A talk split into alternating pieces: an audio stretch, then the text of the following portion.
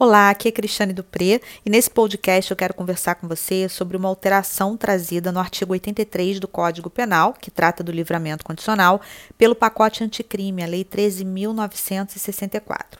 Bem, antes de nós iniciarmos, eu quero lembrar a você o conteúdo da súmula 441 do STJ. Lembrando que o cometimento de uma falta grave sempre teve para nossa jurisprudência um tratamento diferenciado sobre a interrupção do prazo na progressão de regime e no livramento condicional.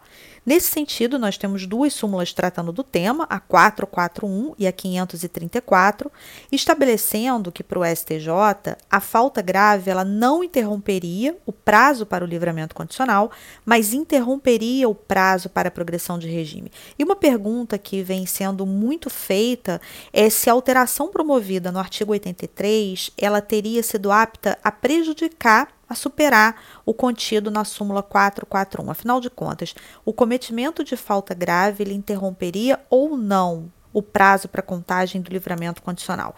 E a gente tem que lembrar do fundamento do STJ para a súmula 441. É justamente por isso que alguns estão defendendo que o entendimento do STJ possivelmente tem que ser revisto. O fundamento era justamente de que nós não tínhamos previsão legal em relação ao impacto da falta grave no caso de livramento condicional. Muito embora o pacote anticrime ele não tenha dito expressamente no artigo 83 em relação ao livramento condicional que a falta grave interromperia o prazo, e de maneira, portanto, muito distinta do que fez em relação à progressão de regime, hoje em dia a interrupção no prazo para progressão de regime pelo cometimento de falta grave deriva não somente de uma súmula do STJ, mas também de disposição expressa trazida pelo pacote. Bom, afinal de contas, o que, que o pacote anticrime passa a estabelecer no artigo 83?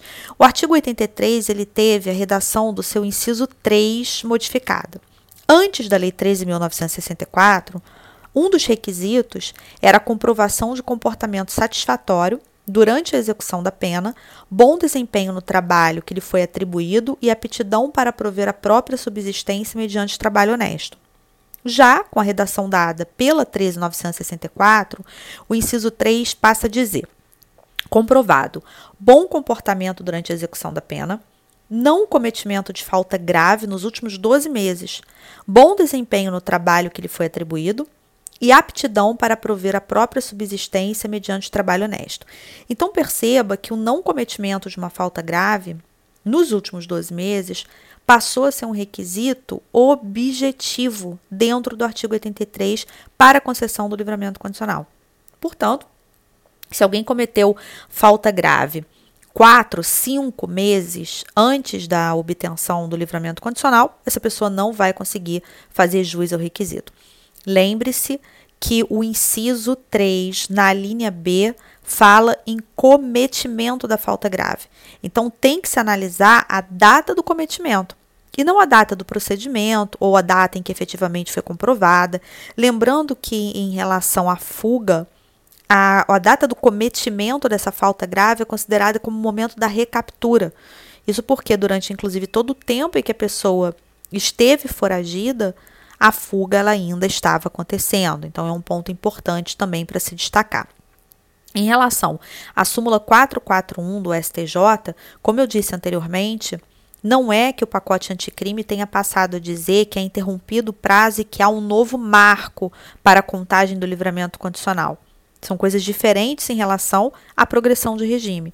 Quando eh, nós temos a determinação hoje em dia não somente simulada, mas legal, no sentido de que o cometimento de uma falta grave interrompe o prazo para concessão de progressão de regime, isso faz com que nasça um novo marco temporal para contagem do prazo para que seja concedida a progressão. Então nós temos que aguardar como que a jurisprudência, notadamente a jurisprudência do STJ, vai se manifestar em relação à continuidade ou revisão do conteúdo da súmula 441.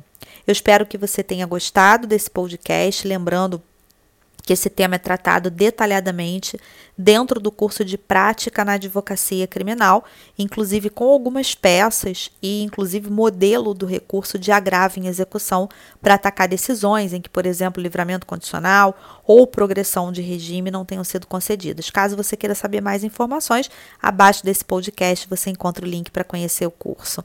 Um grande abraço e até o próximo podcast.